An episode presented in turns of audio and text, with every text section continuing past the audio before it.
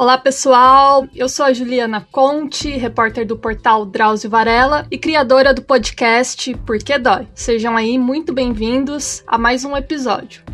Hoje a gente vai conversar um pouco sobre reumatismo e dores reumáticas mais comuns, né? Só que assim, antes da gente seguir aqui com a nossa apresentação, é importante deixar claro que o termo reumatismo, ele nem existe, ele não é mais utilizado, porque na verdade, reumatismo ele não é uma doença, mas um termo que os médicos utilizam para caracterizar um grupo de mais de 200 doenças que afetam aí principalmente as articulações, né, que as pessoas conhecem como dor nas juntas, embora também possa afetar o sistema respiratório, gastrointestinal e a a pele também. Então, só para dar um exemplo, né, de algumas doenças reumatológicas que podem causar dores nas articulações, a gente tem aí artrite reumatoide, a gota, artrose e por aí vai.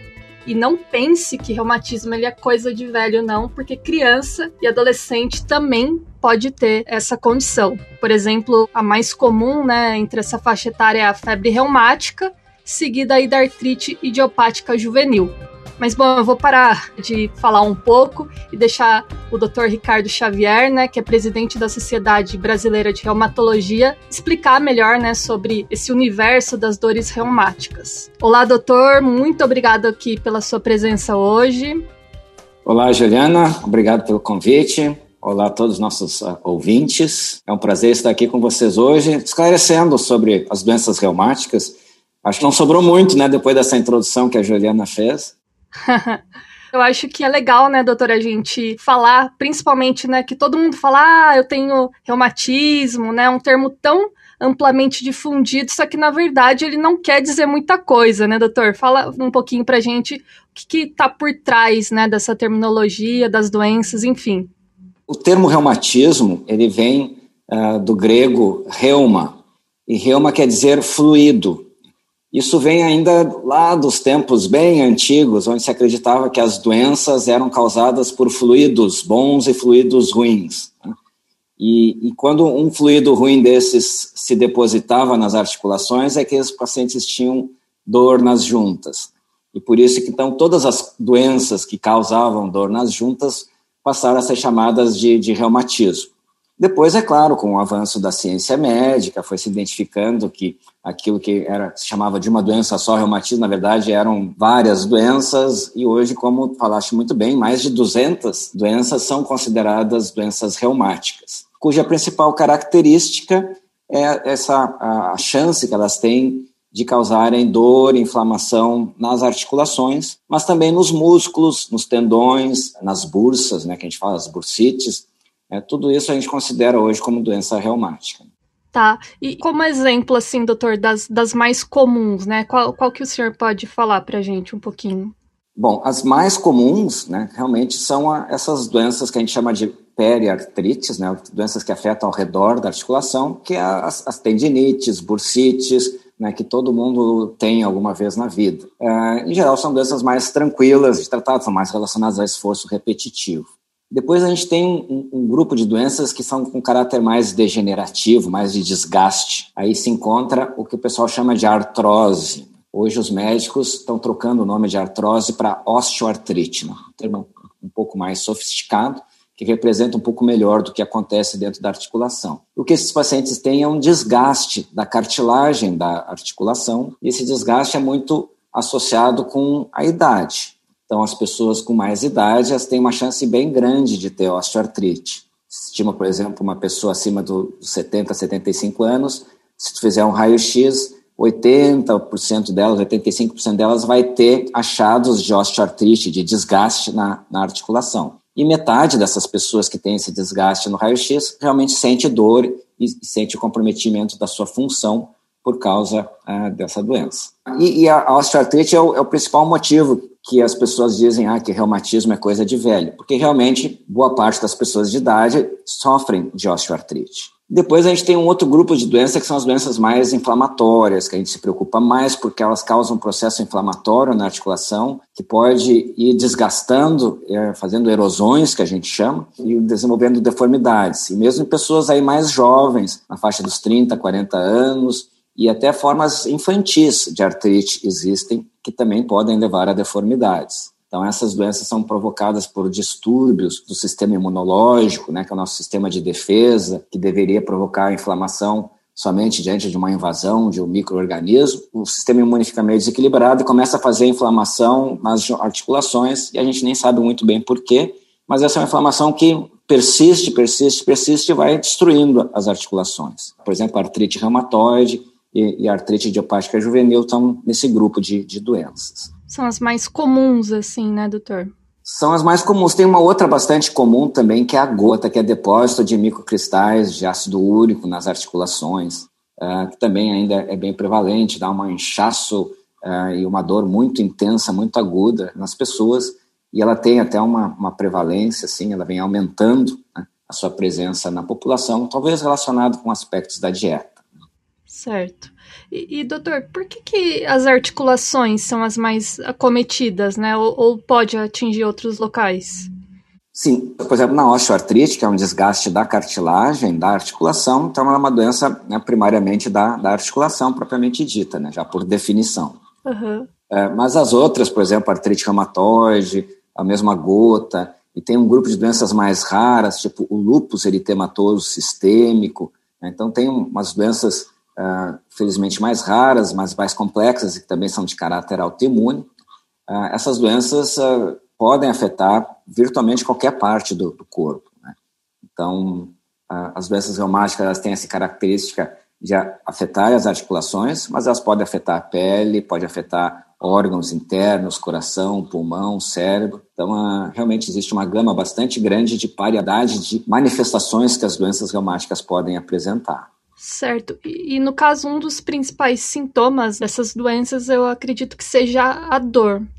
Só que, por exemplo, as dores articulares elas ocorrem por diversas razões, né? Por exemplo, a pessoa pisa de mau jeito, exagera nos exercícios e as articulações podem ficar doloridas. Só que assim, o que, que diferencia uma dor reumática da dor ocasional? provocada por traumatismo ou prática errada, né, de exercícios. É, essas dores é, que podem acontecer por prática errada de exercício, elas podem acontecer, por exemplo, sobrecarregar um tendão, um músculo. Né? É, isso a gente também considera como sendo uma doença, tão classificadas como doenças reumáticas também. Apesar de não ser essas doenças é, reumáticas que a gente está mais acostumado a falar, uma doença crônica, né, que incha a articulação. Então, elas, elas também estão classificadas com qualquer coisa que pode afetar a articulação, sim. Agora, um trauma, uma ruptura de um tendão, uma ruptura de uma cartilagem, Aí isso a gente já considera mais da, da, da área do traumatologista, né? é, que é o cirurgião do sistema musculoesquelético. Então, basicamente, essa é a divisão que a gente costuma fazer. Então, o reumatologista é o clínico do sistema musculoesquelético, né? músculo, ossos uh, e articulações, e o traumatologista, o ortopedista, é o cirurgião do sistema musculoesquelético. E ele cuida também dessa questão do, dos traumas. Certo. Mas no caso, a característica, né, dessas dores, o que que diferencia, né, doutor, uma dor reumática de uma dor, por exemplo, de uma pessoa machucou fazendo alguma atividade? A característica é, maior é a cronicidade, né? São pacientes que têm dor, por exemplo, se faz um, se tu machuca, isso vai ser uma dor por, por trauma, né? Ela vai ter um, um, período mais curto de duração, enquanto as dores reumáticas elas são crônicas, né? Então passa semanas, o paciente continua com dor e vai piorando. Esses pacientes podem, além da dor na articulação, eles podem ter inchaço da articulação. A articulação às vezes pode ficar até quente, né, portanto, por um processo inflamatório bem intenso que está acontecendo. E uma outra característica das artrites, vamos assim dizer, é o que a gente chama de, de rigidez matinal. Então, o paciente, quando acorda, ele sente as, as juntas como se estivessem bem travadas, com dificuldade de movimentar as articulações das mãos, dos pés. É, esse travamento, né, que a gente chama de rigidez matinal, é, é muito característico das artrites. Então, são pacientes que precisam buscar atenção médica. Certo. E doutor, não sei se isso é um mito, mas vira e mexe, alguém pergunta por que, que o frio ajuda né, a, piorar esses quadros de reumatismo. Mas isso é verdade ou não, ou não tem nada a ver? É, de fato, é, é, os climas frios, assim, sempre se fala que piora a dor. Uma coisa bem, bem curiosa, já foram feitos vários estudos, né, é, e alguns estudos mais recentes, com muitas pessoas, mais de 14 mil pessoas, onde eles acompanharam as pessoas com dores, né, não só dor por reumatismo, mas qualquer tipo de dor, e eles acompanhavam né, pelo, pelo telefone celular uh, aonde que elas estavam, né, e qual era a temperatura e as condições climáticas. Né. E ela tinha de botar lá um, um, diário de como é que era a dor, né, a intensidade da dor que ela estava sentindo naqueles momentos.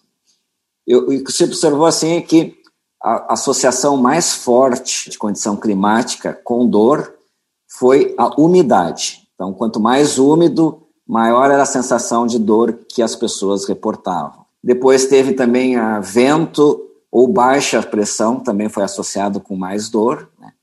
E, e, o frio, na verdade, foi o menos associado. Tá? Então, uh, mas teve lá uma certa correlação. Então, existe uma verdade, né? o frio é as pessoas tendem a sentir mais dor com frio, mas não é o principal fator climático. Né? A umidade, por exemplo, foi o, o fator mais fortemente correlacionado. E diminuição de pressão né, atmosférica, que é uma coisa interessante que os pacientes relatam para a gente, que eles dizem, oh, eu sei quando vai, vai chover, antes de mudar a temperatura, o, o clima, né, eles já dizem, ó, oh, minhas juntas estão doendo, deve vir chuva. Então, isso é provavelmente relacionado com essas alterações de, de pressão atmosférica. Certo. E doutor, além do, do tratamento convencional, né, quem é acompanhado aí por um médico reumatologista que inclui medicação, às vezes fisioterapia, enfim, é, como que é possível diminuir essa dor causada, principalmente pelas doenças reumáticas, né? O que, que, que a pessoa pode fazer que ajuda realmente a melhorar? Além dos fármacos analgésicos e anti-inflamatórios, depende também do, como eu falei, são mais de 200 tipos de doenças, né? E algumas respondem melhores, algumas a intervenções do que outras, né? Mas a, as artrites e a própria osteoartrite, né? uma coisa que ajuda é a própria a fisioterapia, o reforço da musculatura, a mobilização uh, da articulação, não, não deixar ficar parado, né? Porque se fica parado vai travando cada vez mais. E, e existem, claro, algumas medidas analgésicas, dependendo da fase, se pode usar medidas de calor, se está muito inflamado e quente, a gente, ao contrário, pode botar ah, algumas compressas ah, mais frias, assim, para tentar esfriar um pouco aquele processo. É, eu ia perguntar justamente isso, né? Compressa quente ou fria, qual que é melhor? Quando o paciente está na, tá na crise mesmo, sabe? Na crise, se está bem inflamado e quente, o melhor é o frio, né? Assim como se faz um trauma ou se faz uma lesão né, por esforço repetitivo, ou se está numa crise de gota, fica muito inflamado, articulação mesmo fica quente, aí tu botar mais uma compressa quente ali vai, vai piorar. Então, essa é uma medida, a frio é, é, é a medida mais analgésica. Uhum. Já em fases mais crônicas, como uma osteoartrite, às vezes uh, se pode usar o calor assim para relaxar a musculatura, ou quando tem tensões musculares, isso o calor também tem essa utilidade. Mas depende muito da, da situação. Agora, quase agudos mesmo, como tu disseste, a, a tendência é a gente usar mais o frio mesmo. Tá. É, o senhor comentou agora, né, que é importante a pessoa se mexer, porque senão vai intensificando cada vez mais aquela rigidez quando a gente está falando das artrites, né? Só que a tendência, eu acho, que é o paciente achar que se ele tá com dor, para ele ficar quietinho ali. Então, por exemplo, ele deve fazer atividade física, ajuda? Sim, é, essa é, realmente era uma dúvida que, que existiu por muito tempo, mas hoje está ficando bem claro assim que mesmo numa articulação moderadamente inflamada, atividade física, claro que é, moderada, né, para tá, a situação daquele paciente, ela tem um efeito uh, analgésico e ela tem um efeito anti-inflamatório e não, ou seja, ela não piora a artrite, na verdade, ela melhora a artrite. Né? E além disso, ela ajuda a manter a musculatura e isso ajuda a manter, preservar a função, a capacidade do paciente de ter mobilidade, né, de poder abrir e fechar as mãos. Pacientes com osteoartrite, a gente também que já está um pouco gasta articulação, a gente vai dizer, ah, vai fazer exercício, vai, vai gastar mais. Né? Então, tem alguns tipos, é importante que a gente mantenha o músculo forte, né? mas de fato, nesse caso, a gente procura evitar, às vezes, coisas que ponham mais carga sobre aquela articulação. Então, se tem um joelho com, com osteoartrite, não é bom ficar pulando em cima do joelho ou nem fazendo um exercício que carregue muito peso, né, que aumente a carga. Mas natação, né, ou, ou por exemplo, ciclismo, uh, atividades de yoga, até dança, né, são coisas perfeitamente factíveis de fazer e que ajudam o músculo a ficar forte e estabiliza aquela articulação que já está com aquele desgaste. Então, exercício, sim, é, é fundamental para esses pacientes. Dependendo né, da avaliação médica, seria recomendado atividades de menor impacto, né, doutor? Assim, para não prejudicar ainda mais. Nessas articulações que estão com desgaste ou se está numa fase inflamatória, né, então a atividade de menos impacto é, é recomendado. E no caso a dor tende a passar com o tempo ou ele vai piorando cada vez mais com a idade? Depende do, do diagnóstico, né? Então, a, a dor, por exemplo, que está mais associada com a idade é a do desgaste, da osteoartrite. E essa não, não existe assim uma tendência de quanto mais idade, mais dor. Ela evolui, às vezes, em ondas, né? Tem períodos com um pouco mais dor, tem períodos que a dor até fica bem tranquila. A gente sabe que quem faz atividade física, esses períodos sem dor, eles ficam até mais prolongados. Né?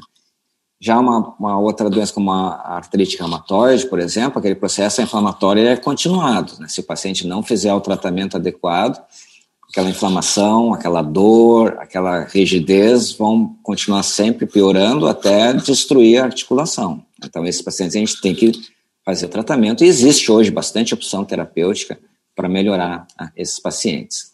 Então, de novo, depende do, do diagnóstico que a gente está lidando, né? qual a doença reumática específica a gente já comentou né, nessa entrevista, eu falei na introdução, mas reumatismo não é coisa de pessoas mais velhas, né, doutora? A senhora até falou, crianças podem ter, adolescentes. Fala um pouquinho das diferenças da artrite idiopática juvenil. Isso mesmo, é. A artrite idiopática juvenil, a gente chama aquelas artrites que começam lá antes dos 16 anos de idade. E tem também ah, diversas formas né, dessa, dessa doença. Tem algumas que pegam nenês, né, jovens, né, até recém-nascido podem ter doenças ah, reumáticas, podem ter artrite. E as manifestações, de novo, depende da, da faixa etária. As crianças menores, a gente mais nota porque ela ah, não mobiliza muito aquele membro, né? Uh, fica com a perna mais paradinha, ou às vezes se toca no, no joelhinho, a criança chora, então a gente percebe aí que tem dor naquela articulação. Já as crianças mais velhinhas já começam a, a dizer, ó, oh, não, tá me doendo o joelho, né, começa a ter dificuldade para correr, relata na escola, ah, os meus coleguinhas correm, eu não, não consigo alcançar. E as articulações também podem ficar inchadas e quentes. Né? A outra doença é que eu falei do lúpus, né? O lúpus afeta mais mulheres durante o período fértil. Né? Então, já desde a adolescência até os 35, 40 anos, aí é o pico né, da, da, do lúpus eritematoso sistêmico. Então, uh, são mulheres jovens que chegam e começam também a ter dores articulares e uma série de outras manifestações, uh, como lesões de pele, alergia ao sol, que a gente chama, né, fotossensibilidade, queda de cabelo, dor nas articulações com alguma dessas manifestações também tem que procurar né, assistência médica para ver avaliar essa possibilidade de estar tendo uma doença reumática. E, gente, e, o tratamento nas fases mais iniciais, os pacientes tendem a responder bem melhor. Perfeito, doutor. Bacana as explicações. Tem algo que de repente eu não perguntei e, e é importante a gente reforçar aqui no bate-papo? Não, acho que talvez o, o importante é, é, reforçar isso aí. Se a pessoa tiver né, dor articular, é, inchaço, ou se sentir travado, especialmente quando acorda pela manhã, tem que procurar um médico, tem que procurar assistência médica. Né? É, pode procurar, seja um clínico geral, seja um reumatologista, que já é o especialista, é, é, não pode atrasar esse diagnóstico. Né? Quanto mais cedo a gente manejar essa situação, e nós temos tratamento efetivo para a maior parte das doenças reumáticas, melhor é o resultado depois. Né? Então, vamos dizer assim, a reumatismo é coisa de velho, e não tem nada que a gente possa fazer e é coisa é, da natureza. Né? Isso não é assim. Tá? Então, a, como falei, dores nas articulações, buscar um médico, é, buscar a, o tratamento, que a gente tem muita coisa que a gente pode estar fazendo para garantir né, que essa pessoa mantenha sua mobilidade, uma boa qualidade de vida. Que é o mais importante. Perfeito, doutor. Muito obrigado pelas explicações. E eu espero que ajude né, as pessoas que estão nos ouvindo e buscando orientações. Muito obrigado. Qualquer coisa, a gente está às ordens aí. E para quem não sabe, o Porquê Dói ele vai ao ar uma vez por mês com episódios inéditos. Então não deixa de assinar o nosso feed nos agregadores de podcast e também seguir por lá as redes do portal Drauzio Varela. Lá você também encontra outros podcasts da casa, como o DrauzioCast, Saúde Sem Tabu e outras histórias. Muito obrigado, pessoal, e até a próxima!